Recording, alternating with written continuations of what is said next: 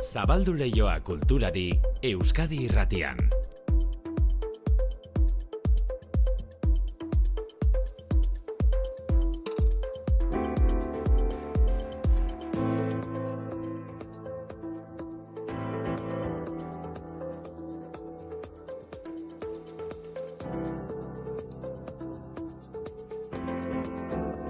Manu etxe sortu arratzaldeo. Arratsaldeo, maite. Zu atzak gurutzatuta etorri zara? Bai.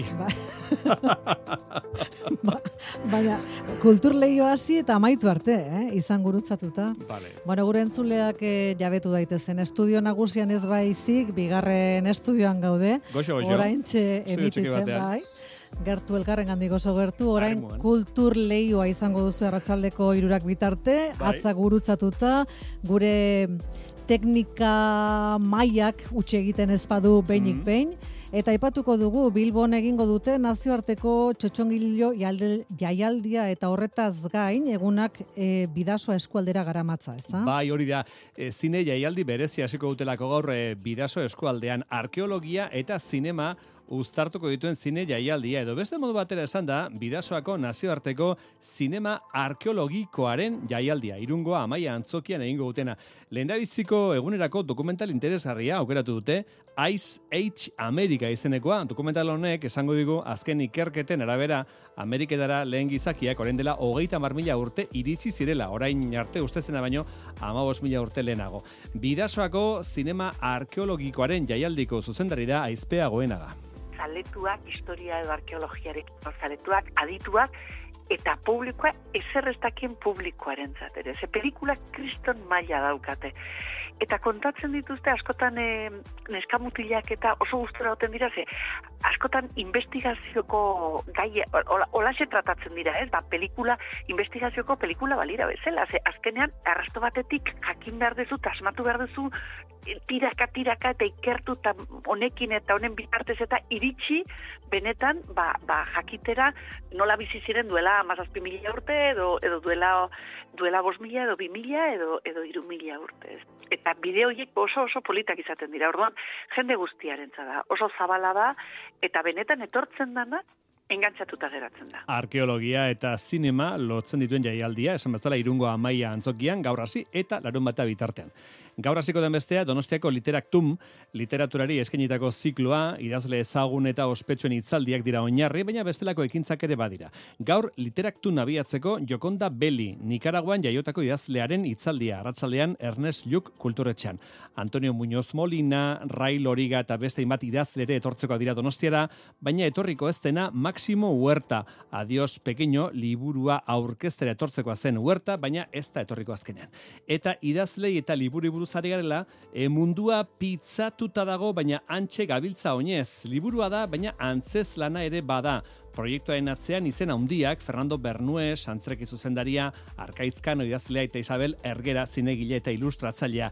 Gero azalduko dugu liburua baina tramaren aurrerapen txikia, paperezko egazkinen jolasa aitalaben arteko harremana lantzeko. aita batek alaba batekin harreman bat lantzen duen, harreman literario vital bat landu edo galdutako edo kolokan dagoen eki- e, gertaera lazgarri baten ondorioz kolokan dagoen e, edo e, alaba batekin daukan harreman hori nola berrera ikitzen duen, kontatzen duen historia bat da. Erein argitaletxeak plazaratu du liburua. Hauek gaurko saiorako ditugun asmoetako batzuk eta bitxikeria bat ere bai, beatbox, baldakizu ez zer den beatboxa. Duela gutxi etorri zitzaigun lagun bat, Rafa, Rafa NSF, e, berez rapa egiten du berak, baina beatboxean ere aritzen da. Eta gero beatbox egiten ez dakit dakizun zer den beatbox. Hori da. Horrela ez? Hori da. Horrekin hasi ginen ere bai. Hau erabiliz soinuak imitatu eta musika sortzeko artea da beatboxa, e, kultura horrek gerote indar nabarmenagoa du gure artean horren seinale, asteburu honetan getxon jokatuko den egingo den Euskal Herriko beatbox txapleketaren seigarren edizioa. Norgeiagokan Euskal Herri osoko sortzi beatboxer hariko dira, e, txapleketaren bueltan zenbait jarduerare antolatu dituzte.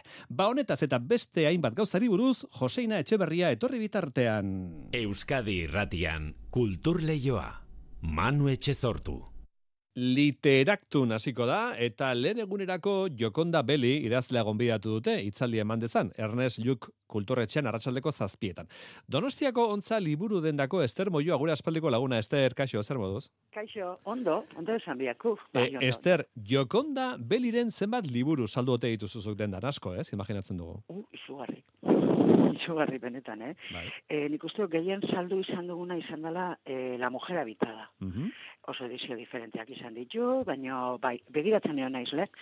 Eta ez dizut esango zenbat, baina asko asko. Bai, bai, bai. bai, La bai. Mujer Habitada, La Mujer eh, Habitada. liburu hau da... Seiz barralen ere, eta bueno, argitaletxe diferentetan, bai. Bai, La Mujer Habitada mila bederatzeun da laurogita zortzigarren urteko liburua da, eta bere lanik eh, ezagunena, eta esan diguzu, erruz saldu izan duzuela. Bai, bai, bai. Hala da, hala da. Eta Ni- bertan, badakizu ze kontatzen duen, pixkat, edo... Bota, bota, labur. Bai, begira, amodiozko eta abenturazko eleberri bada, eta, bueno, kokatua edo irautza sandinistaren mamiarekin, ez, pixkat hortan. Zebera, frente sandinistakoa izan zen, irurogeita amarretik, laro eta amairura usteot, eta, bueno, hor kokatua dago, edo pixkat hortxe, ez, eta da, ba hori, amadiozko edo maitasuna, eh, andra eta gizonezko baten artean, eta iraultza horren barruan kokatua nola bai. Bai, beraz, bi osagai nagusi ditu liburuak, alde batetik giro politikoa, Nikaraguakoa, Bai, bai. esan beharra dago eh, Jokonda Beli sandinista zela, sandinisten Bai. aldekoa, baina orain kritikoa dela. Tarazo Bai. dituela oraingo gobernuarekin, ezta? Idazlea sandinisten aldekoa, baina orain kritiko dena, ezkerrekoa, feminista, poeta, Bai, novela gilea, poeta, ezta? Bai. E, 2023an e, nazionalia, e, Nikaraguan nazionalidadea edo herritartasuna kendu zioten eta arrezkero Txileko pasaportea eta bueno, eta Italiakoa ere badu, bai? Eta bai, e, nik uste dut, poeta ere bada, eta bueno, emakumeen sexualitatearen e, inguruko poema desente ditu. Eta bai, E, eta zein note litzateke bere arrakastaren gakoa, zergati daukaen besteko arrakasta? eh? Jo, ba, alde batetik oso politiko idazten duelako. Ez? Eta gero gaiak ere nahiko soziala dira, politikoak feminismo aldetik ere ikutzen du, kutsu romantiko edo ba- ere badu, eta agian hori da, bai. Bai. Nik uste hortxe, bai. E, e, pixka borroka politiko eta sozialak azaltzen dira, genero zapakuntza, eta ba, oso ondo idazten duela. Hori da, behin da berriz esan duzuna oso idazle ona da, ondo idazten Bai. du. mhm. Nire ustez, bai, bai, bai, bai, bai. Bai, bere liburuek harrapatu izan zaituzte, Ester? Bai, aspaldi honetan ez dut bere irakurri, eh? hori ere egia da. Baina bai, e, La Mujer Habitada izan zan, buf, eta gero dauzka poesiasko liburu bat, bizorra argitaletxean, eta, bueno, e, egiten du emakumen sexualitatea edo, eta nola da, adinez kokatua dago, edo nola baite, hemen daukat bat, el avanzada juventud, eta, bueno, bada ja, ba, bueno, sexualitatea, eta, bueno, horren inguruko gabe poesia, e, baina ja pixkat, e, ba, berroi, berroi eta urteko gorako emakumeen egoera, edo pixkat azaltzen, edo kontatzen, edo, bai, hortxe. Eta badauzka, eh, gazten, gazteagoak, edo, bueno, bai. Nola baita adineko, adinaka ero doa, ez du markatzen adinak, baina, bueno, irakurtzean, ba, bat, kokatzen da edo alde baten, edo beste baten, jo que se, ni beti Bai. gazte, zube bai, ez. Hori da, beti gazte, eh? Espiritu hori ez ezagun gal, galdu. Zesan behar izun, literaktunek bidali duen informazio ofizialan jartzen du, eh, Jokonda Beleri buruz, azken markadetako literatura Latinoamerikararen ahotxe esangura txunetako bat dela, managuan jaio zela, mila bederatzeun da berrogeita zortzigarren urtean, poesia eta novela idazten dituela, eta bigai nagusiren inguruan ba, eraiki dula bere ibilbide literarioa, pixka batzuk aipatu duzun horren inguruan, kompromiso politikoa eta emakume izatea eta jakina sentimenduak. Eta e, batez ere hitzaldian, Donostiako bere hitzaldian hitz egingo du El País de las Mujeres, e, novelari Bai. buruz, novela hau da berez 2010koa, baina berriz atera dute aurten eta liburu horretan e, jartzen du emakumek bakarrik gobernatutako mundu bati buruzko satira politiko eta erotikoa dela, lan divertigarri eta ausarta eta bueno, basariak ere jaso izan dituena. Nik hau azkenengo hau ez dut irakurri, eta bere garaian ere aitortu behar dut, ez nuela irakurri, eh? Mhm, Baina, baina bai, hau ere politio saldu dugu. bai. Ez que bere liburuak ondo saltzen dira. O- Hori da errepikatzen duzuna behin da berriz, eh, arrakasta hundia Bai. dauka jendeak asko, Bai. batez ere emakumeek irakurtzen dute bere liburua, bere Jo, ba, literatura. begira, g- eh, baiet esango nizuke, baina justo zurekin egon ondoren bezero bat etorri da, bezero lagun, eta galetu diot, eta berak komentatu dit, bai, bai, nik eh, Jokonda Belirenak, bai, bai, irakurri izan ditu, eta azkenengoak ez ditute irakurri, baina paisen eh, idazten duenen eta jarraitzen diot, eta orduan, igual mito edo ez dakit nola esan, ez? Emakumeek gehiago irakurri dugula Jokonda Beli gizonezkoak baino, bazakit, agian bai, baina ez dakite haulako alde handirik egongo den, ez? Galdetu egin proba ber, zeuk ere inguruan. Bai. Bu- Bueno, garbi dagoena da, interesa egin duela, alde batetik oso ondo Bai. idazten duelako, eta hortaz Bai. aparte bere biografiagatik ere bai, ba, sandinistekin bat egin zuen, ez da orain kritiko den, emakumea da, borrokalaria, feminista, Bai, bai, bai. maitasunaz hitz egiten du, esan diguzu, emakumen sexualitateaz ere garbi hitz egiten duela, Bai, hitz bai, egin bai, izan bai, duela, bai, ez da? Bai, bai, bai, bai. Inolako, hemen da hitz bat, kostatu zaidana, hori gabe, eh? Eta esan du, zer da eufemismo? Mhm. Neure buruari, eta bueno da, esatea hitz gordinak edo erabili gabe, Bai, ba, ba, ipurdia esan beharrean, ba, e, trasero edo ez nola esan, ez? Bai. Ez que guretako ipurdia ez da horren hori, beren bere kulo trasero gazteleraz izango zana, ez? Eta orduan berak, eufemismo horiek edo hitz trukaketa horiek ez ditu egiten bere liburutan. berak Orduan, gauza garbi adierazten ditu. Hori da, Mhm. bai, garbi gordin edo ez nola esan, bai. Kopla barik esatean anetxian. Bai, oso ongi. Eta, hoxe, Bueno, ba, gaur zurekin hitz egin nahi izan dugu pixka bat, Jokonda Beliren figura gogoratzeko, ze esan dugu donostian izango dugula, e, Bai. lideraktun jaialdian, bai. etorriko da Jokonda Beli, Antonio Muñoz Molina ere hemen izango Baita, da, e, bai. hitzaldia emango du asteazkenean, antzoki zaharrean, eta bere azken liburua da Note bere morir, hori ere izango da. duzu esalgai jakina, Donostiako bai, antza bai, liburu bai, dendan, Bai, bai, bai. e, gero Euskaldunetan patxi zubizarretak ere izango du bere presentzia, eta hainbat e, hitzaldi, mainguru izango dira aurtengo literaktun jaialdian. Eta note bere morir ere politxo saltzen ari gara, eh? Mm. Ontxe be- esan duzunean, zesnekin hau joko e, honi buruz hitz genunik, Bai. eta bai, bai, eh? E, bai. Irailean edo nik uste azaldu zala hemen, lehenengo aldiz, e, liburu dendan, jaso genuen, eta bai, politxo doa, bai. Oso ongi. Bere jarraitzailea ditu ere, Molinak, Antonio Muñoz Molinak, bai. Bueno, ba, literaktun, eh, aitzaki polita izan Bai. da, aspaldiko gure lagun batekin donostiako ontza liburu dendako Ester Moiuarekin hitz egiteko, Ester, eskarrik asko, segi ondo. Placer bat izan da, eh? Zeuepe, ondo jarraitu, bai? Aio.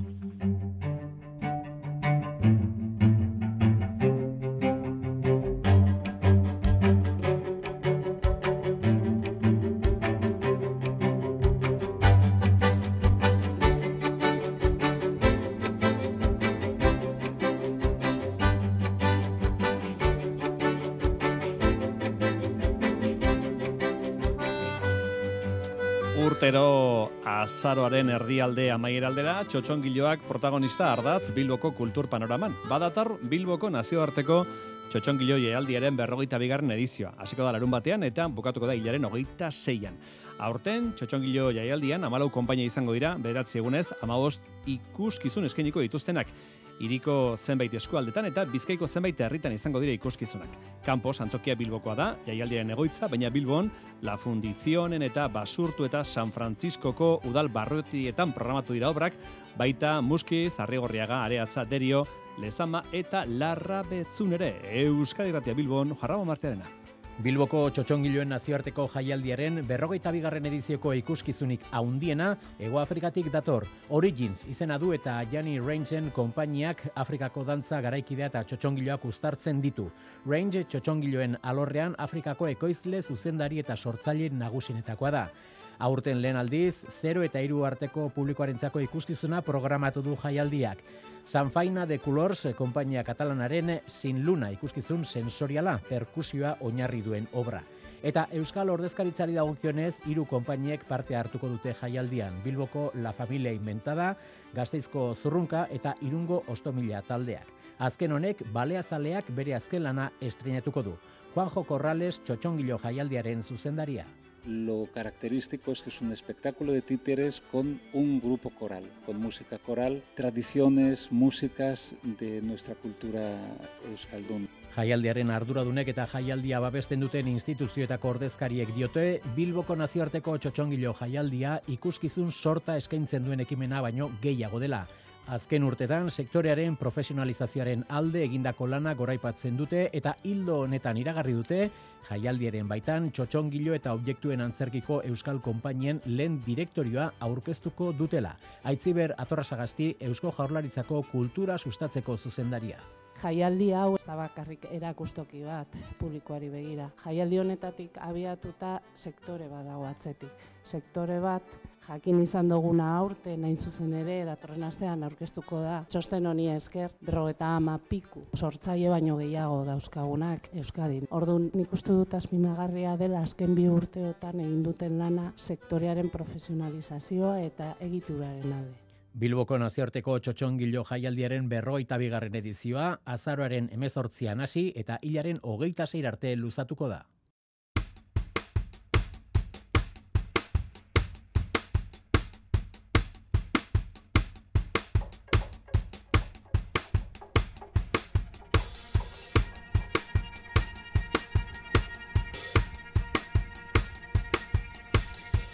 Esan dugu lehen, irunen gaur hasiko dela bidasoako nazioarteko zinema arkeologikoaren jaialdia.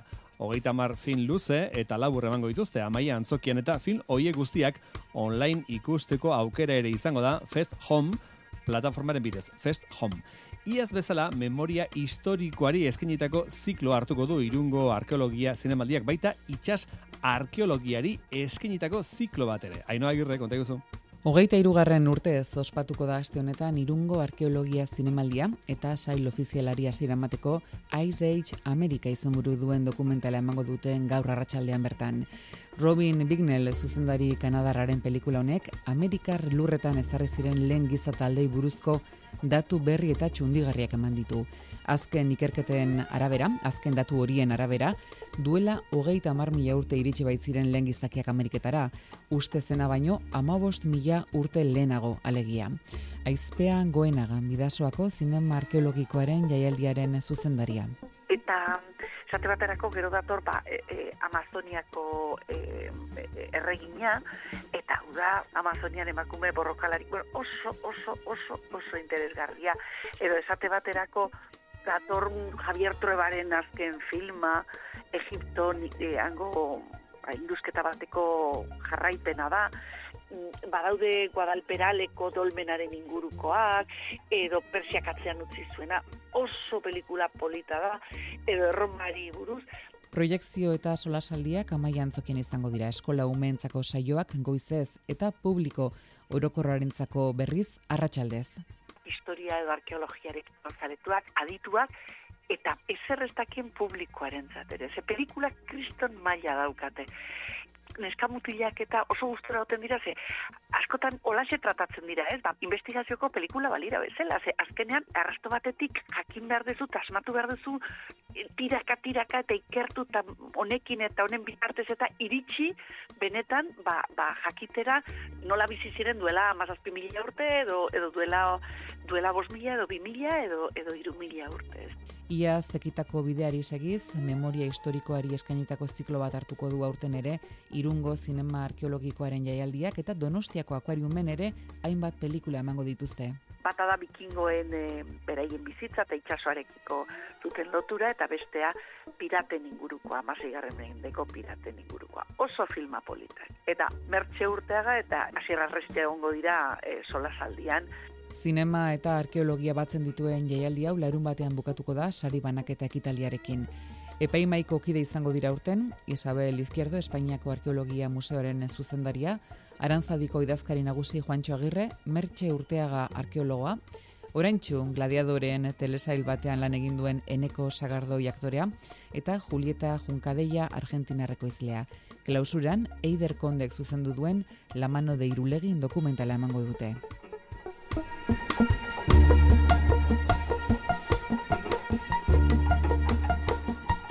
Beste zinemaldi bat ere bai, aste osoan begiratuko diogu zinebi, Bilboko dokumentalen eta film laburren jaialdiari, Gaurko gitarauan, proposamen deigarria eta erakargarrian Bilboko BBK aretoan granbian.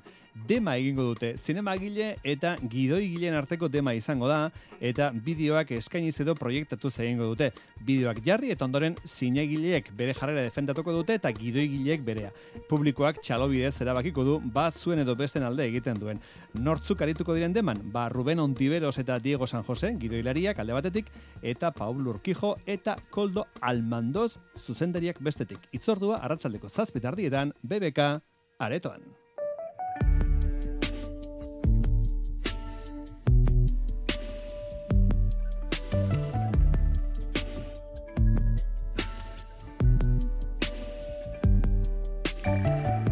Arkaitzkano idazleak eta Fernando Bernuez, antzerkigileak mundua pizzatuta dago, baina antxe gabiltza oinez, disiplina anitzeko lana aurkeztu dute gaur goizean. Oiko ezpada ere, kaso honetan, antzerkitik sortu da liburua eta bietan kontatzen da, kontatzen dute oianaren historia. Aitak, paperezko hegazkinetan bidaltzen dizkion mezuak, liburutegian dezifratzen dituen neskatilaren historia da. Bernuesena da ideia, arkaitzkanok idatzi du, eta Isabel Ergera izan da ilustrazioak egin dituena. Antzez lanari dagokionez, miren harri eta Sara Kozar, eta Asier Hernandez dira protagonistak. Mailu dorio zela kontegozo. Proiektu berezia da mundua pitzatuta dago baina antxe gabiltza oinez izeneko hau. Fernando Bernuesek historia hau partekatu zuen arkaitz kanorekin eta urte batzuetan geldirik egon bada ere, Valentziako antzerki konpainia batek egindako eskariari erantzunez idatzi du testoa arkaitzkanok. Hegazkina leiotik bota eta nola aita batek alaba batekin harreman bat lantzen duen, harreman literario vital bat landu edo galdutako edo kolokan dagoen e, gertaera lasgarri baten ondorioz kolokan dagoen e, edo e, alaba batekin daukan harreman hori nola berrera ikitzen duen, kontatzen duen historia bat da.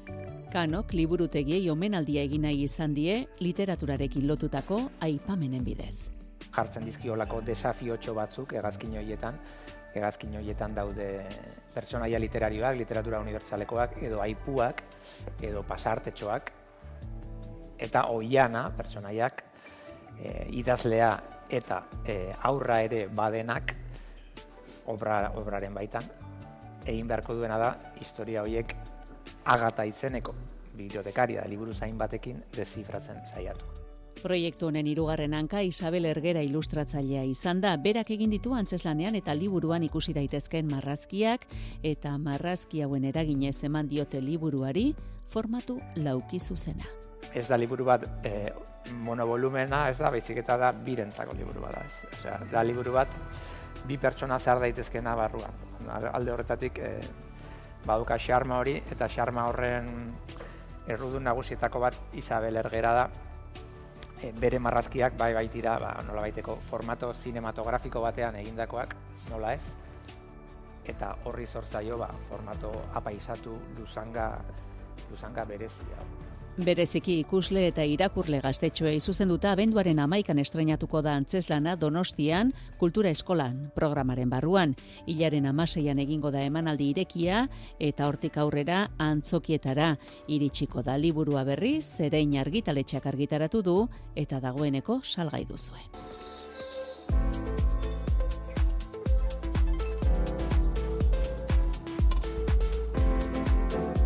Euskadi irratian Kultur Leioa. Beatboxa, hau erabiliz soinuak imitatu eta musika sortzeko artea. Kultura horrek erota indar nabarmenagoa dugu gure artean. Horren seinale, azte honetan getxon jokatuko den Euskal Herriko Beatbox txapeketaren zeigarren edizioa. Oier narbaiza.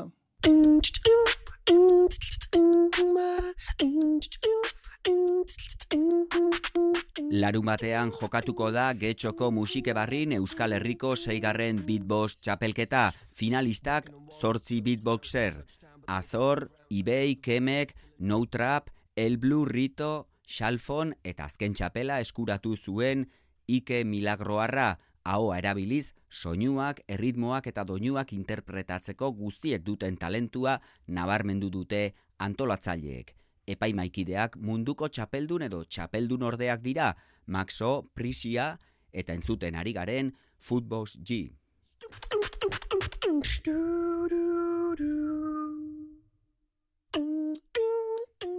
Epaimaikideak erakustaldia ere eskainiko dute Boris Bringas Euskal Herriko Beatbox txapelketaren antolatzailea. Etxon izango ditugu munduko txapelduna, munduko txapeldun ordea, eta Europako txapelduna, so bat egiten, eta azkenean zure zure etxe ondoan izatea edozein disiplinan, baina bueno, beatboxean super ikusgarria denez, honelako erreferenteak izatea zure zure ondoan show bat egiten, nire ustez izugarrizko esperientzia da eta galdu ezina dela uste dut. Beatboxaren kultura indartzen ari da Euskal Herrian batez ere azken urteotan, hainbat gazte batzen ari dira. Izugarrizko beatboxerrak hasi dira gertzen, eta orain izugarrizko beatboxerrak izango ditugu parte hartzen txapelketan, baina baita ere e epaiak hasi dira beatbox ezagutzen Euskal Herrian. Elkarren artean leian aritzeko baliagarria da txapelketa, baina horrez gain Euskal Herriko beatbox komunitatea sendotzeko ere lagungarria da. Txapelketaren bueltan zenbait jarduera antolatu dituzte alanola herri bazkaria eta mikrofono irekia. Mikro irekiak egiten ditugu, gero festa bat antolatzen dugu txapelketa eta gero irekia dena, nor, nahi duenak etortzeko. Orduan, Zaiatzen gara honelako jarduerak izaten, elkar puntu bat delako azkenean txapelketa. Txapelketa izaten da, ba, punto importanteena, baina jarduera batzuk egiten ditu gorren inguruan, beraiek nola motibatzeko eta pilo bat ikasteko eta komunitate batean daudela haiek sentitzeko. Sarreren prezioa amarre eurokoa da, aurrez kutsabankeen bidez eros daitezke larun batean lehiatilan bertan ere eskuratu izango dira.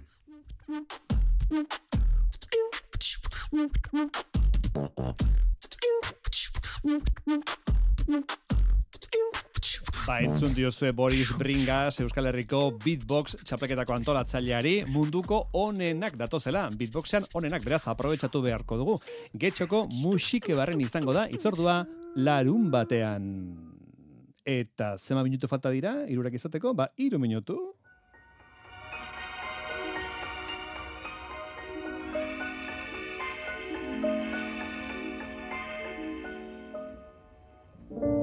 Penso che un sogno così non ritorni mai più. Mi dipingevo le mani e la faccia di blu. Poi d'improvviso venivo dal vento rapito e incominciavo a volare nel cielo infinito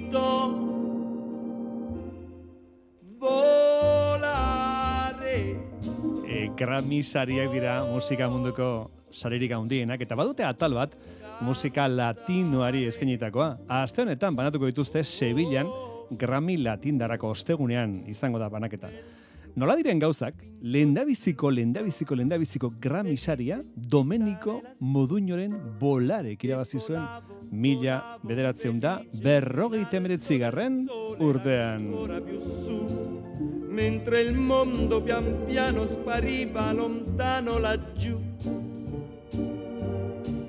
Una musica dolce suonava soltanto per me. Baguere bagoaz, volare Volare Josein Etxeberria, volare Egan, joango Hori, hori, hori, hori, hori, hori. Eta etorriko da, egan etorri da Josein Etxeberria edo oinez etorri da, nola etorri da? Josein Etxeberria etorri da? Josein etorri da beti bezala autobusez, autobusez, Laiztara Manu. gertuko da kanto kontari Euskal Herratian. Josein Azer? Ez, ez, e, hemen hago, Manu, entzuten vale. diazu? Bai. Ah, nik ere zurea fenomeno Bat, entzuten biru dut. lau bosei zazpi zortzi bederatzi amar, bai, bai, ongi dago. Hori da, ba, Vale. jarraitzeko moduan. Eta hori, autobusez etorri naizela, beti etortzen naizen bezala, Manu.